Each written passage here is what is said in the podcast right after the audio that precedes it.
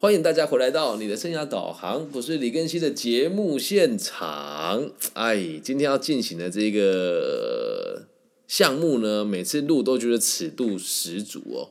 我们今天要录制的是更熙的爱情故事哦，来到 EP 九了。今天要跟大家讲的这一段故事叫做《分手吧》哦，这首歌是。张震岳老师哦，张震岳现在到现在已经叫老师了。张震岳以前是一个，嗯，我们就讲说写这种年轻人的歌，一个最好的创作型的歌手。那这段故事呢，其实，哎，这次节目里面的这个女主角，已经之前就有出现过一次了。那就大概的状况是这样了。我和她交往了一阵子，然后因为要考试了，所以我，我，我其实也喜欢上其他女生了。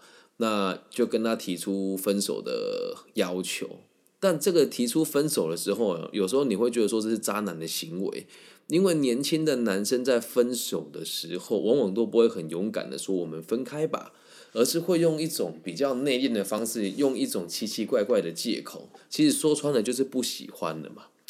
那在那个年纪说分手，吼，就有的人就像小学生啊，我们分手吧，然后就不往来了。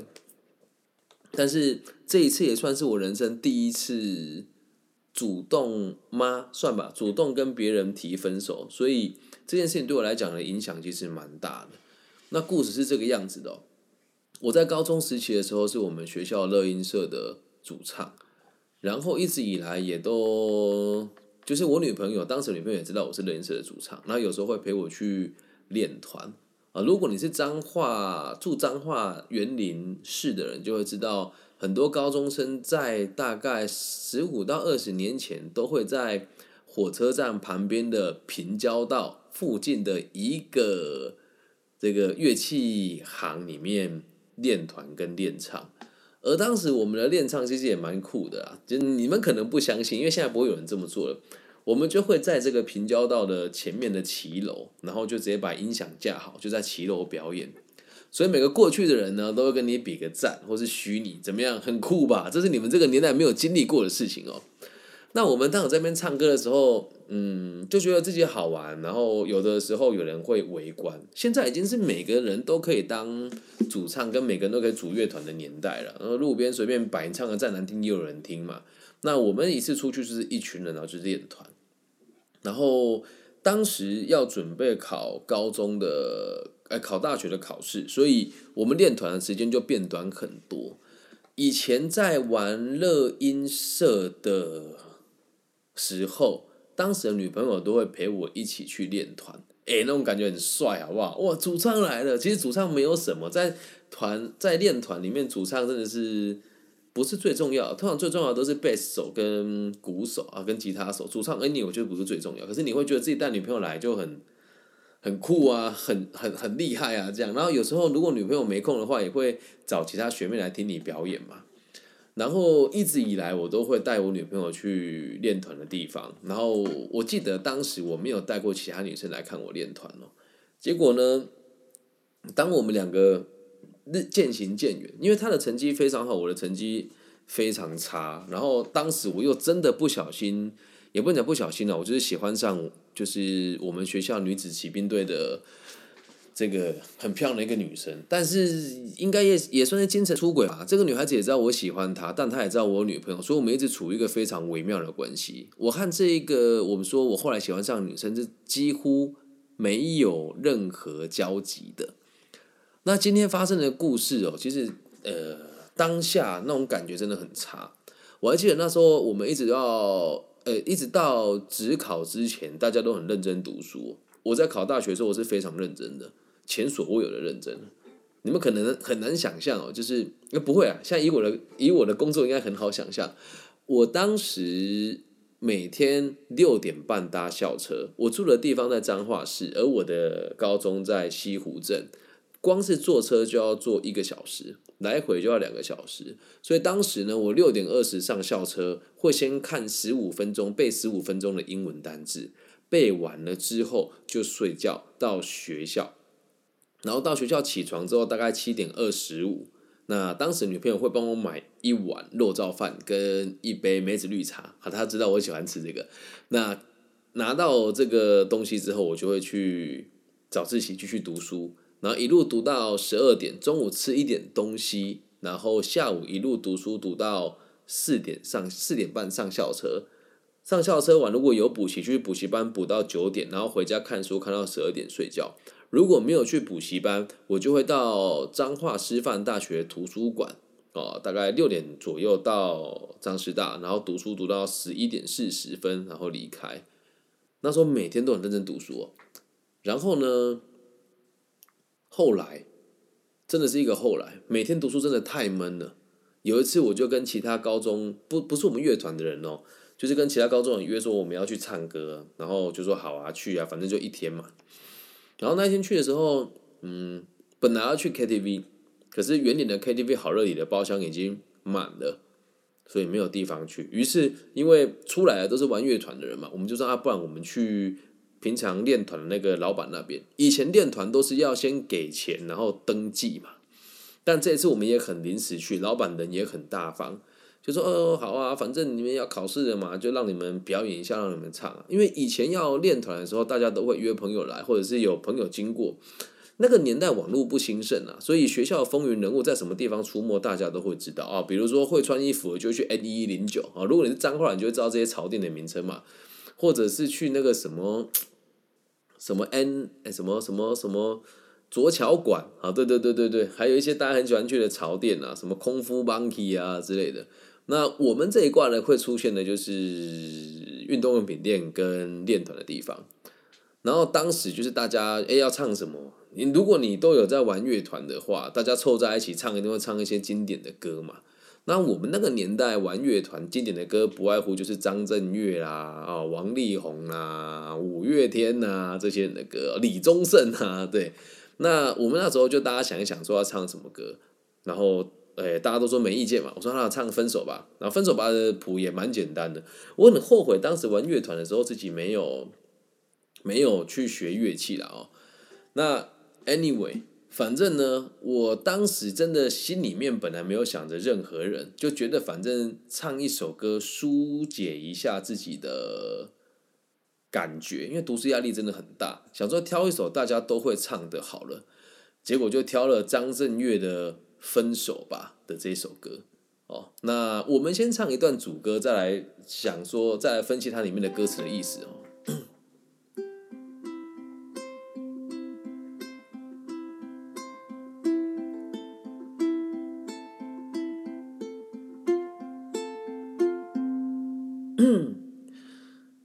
写一封没有彼此的信。想寄到你的心里，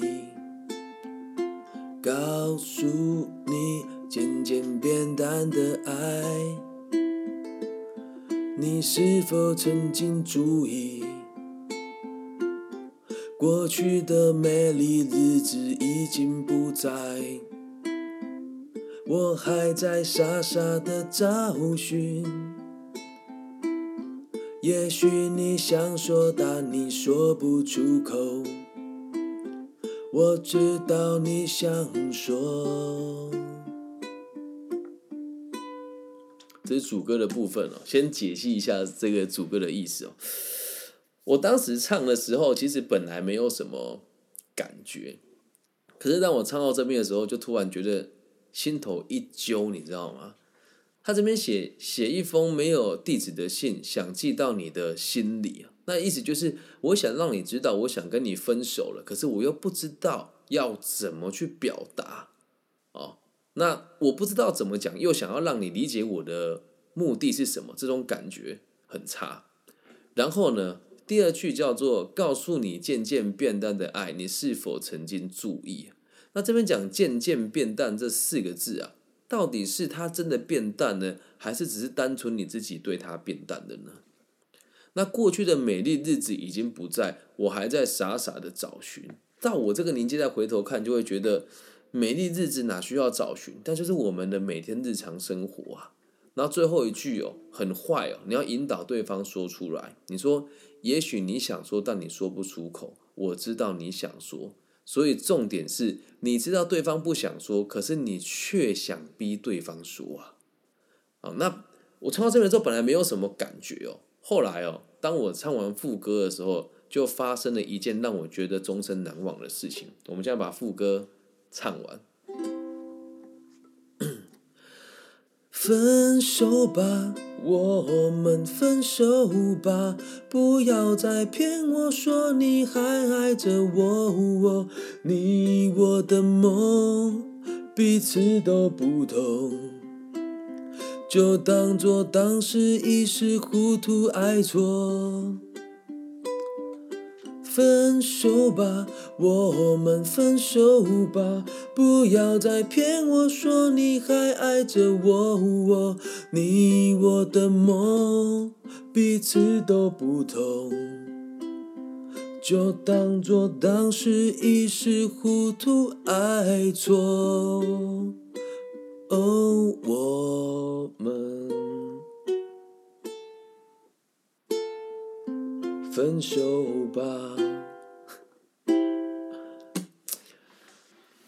我唱到副歌的时候，当时唱到副歌的时候，我就看到一个看起来很面熟的脸，因为当时已经有很多人站在前面听我们唱歌了。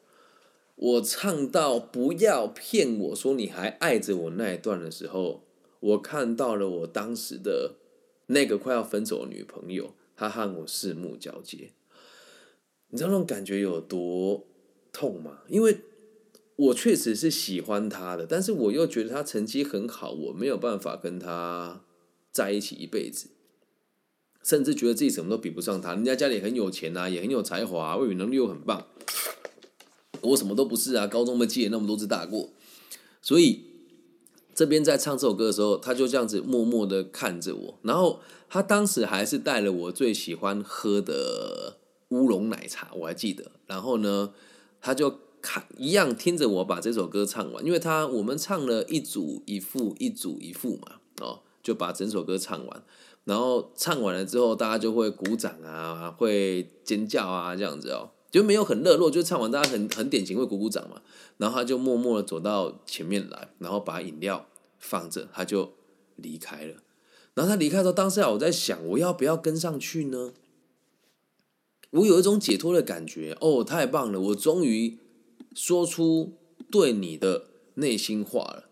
然后又有一种感觉是，哎，我不小心说出了这么让人家难过的。话，那我到底要不要跟他道歉呢？在十九哎，在十七岁、十八岁的时候，那种感觉真的是非常复杂的。那我来解析一下这首歌的副歌哦。他说：“分手吧，我们分手吧，不要再骗我说你还爱着我。”来，这句话你听清楚哦。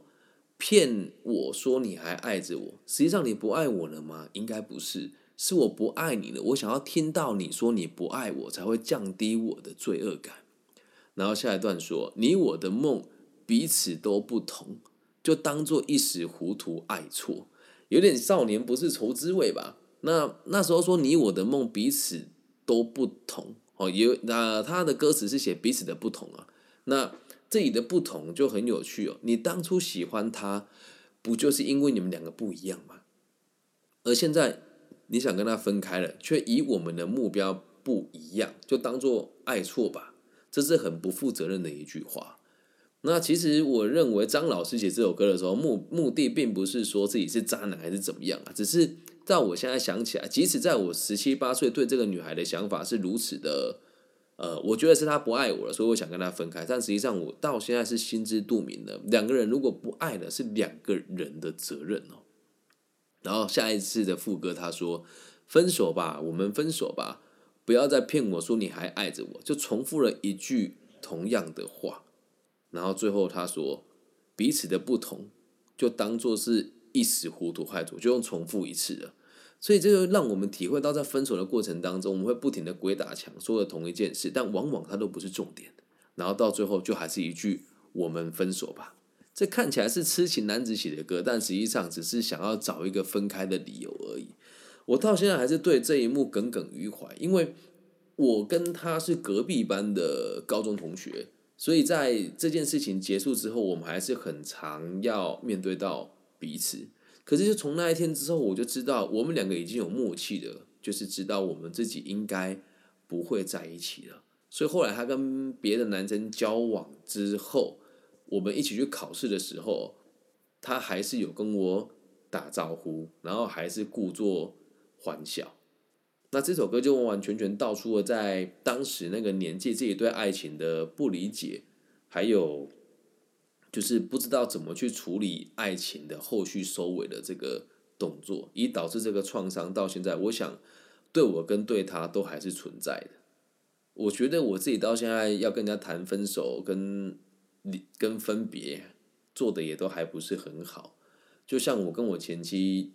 离婚的过程也是一样啊，我在过程当中总是觉得自己是受害者，那其实后来就会发现那是两个人的责任，那也希望大家可以理解吧。就是如果你现在有一个对象，你很珍惜他，分不分手是一回事啊，但就算他讨厌你，他不喜欢你了，如果你还爱他的话，就用你喜欢的方式陪伴在他身边。而分手这个词，其实就我这个年纪回头看的话，我觉得是一种幼稚的说法。因为不喜欢就是不喜欢了，那对方不爱你，你还是可以爱着他。那对方如果爱你的话，你也不一定要爱他，懂吗？所以如果都已经提到分手，就是不爱了而已。哦，请大家不要放大自己的被害者的心态。那如果真的能够坐时光机回去，回到当时唱完这首歌的时候，我应该会毫不犹豫的走下台，不用走下台，就是走出我们练团的地方，然后追上他。好好跟他解释这件事情。我有一种奇怪的直觉是，呃，假设啦，这是一个平行宇宙的概念哦。假设我没有当时没有跟他分开，我可能在大学毕业没有多久就会跟他结婚，因为都住在彰化，而且他的家世背景还不错啊，对吧？现在有现场有一位朋友俊佑说，对方不爱你还可以爱着他，Oh my god，爱情就是这样啊！再重复一次哦，爱情是不能有条件的。就算对方不爱你，你一样可以爱他。那如果你因为对方不爱你了，你就不爱他了，就代表你对他的你对他的爱是有条件的所求哦。那这个就是一个我认为从个体心理学出发不够爱的一种表征哦。然后有人说，如果时间能够重来有多好？对啊，时间能够重来，绝对回去买昨天的乐透嘛。千金难买早知道，这样了解吗？我会做这一节原因是因为我今天开车，然后一边开车一边哼歌的时候，我就唱着唱着就会掉眼泪。我想，这首歌我有这么难过吗？但今天塞车真的塞到我蛮火大的。我从桃园一路开回来台中，我竟然开了两个小时，将两个小时半，有够久的。我四点四十五分下课，开回来已经八点了。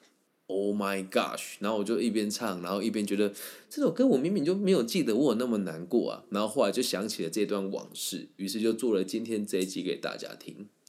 啊，那如果大家还喜欢的话，我觉得爱情咨询是我另外一门专业，只是最近这段时间比较忙碌一些些。那如果大家有什么问题，留给我私讯啊，我也都会回复大家的。那也呼吁大家，最近在台湾的疫情变得有一点严重，所以希望大家清明时节的时候不要到处乱跑。那有空的话就听听我的节目啊，把进度补一补。那前几天去中科大演讲的时候，感觉蛮神奇的。呃，主办单位要我讲这个叫做是元宇宙对生活的影响。那我讲的方式蛮特别的。而且也确实用很深入浅出的方式让大家理解，也帮我自己整理了一次我在这个不同的地方做的工作如何跟元宇宙做结合。我要被黄曼 咖啡店没开了，还有机会的，丁凯老师等我等我。对，那也希望大家可以知道这件事哦。总总归一句了哦，如果你有在听我的节目，然后自己也是对未来有想法的人，千万不要排斥网络世界的东西。我们要了解它哦，那记得不要过度依赖它，要质疑它，然后不要排斥它哦。关于网络世界的东西，毕竟像我们这个节目也是因应元宇宙而生的。我相信我是全世界唯一一个，也是第一个有办法一个人制作在一两年之内制作五百集以上的 podcast 工作者。那这个也是史无前例吧。那不能讲前无古人后无来者啦，但我也很想知道我自己这样子做是正确的还是不正确的。但是我还是会继续这样做下去哦。然后君又说：“当你都没理我了，我的赖虽然已经暂时解，君又不是我不理你，是我最近真的太忙太累了。对，所以再给我一点时间。那有时候你的赖会被别人盖掉，所以我就没有看到，请大家多多海涵。对，包含大陆的很多粉丝的这个讯息，我都还没有回，因为我都不敢打开我的微信。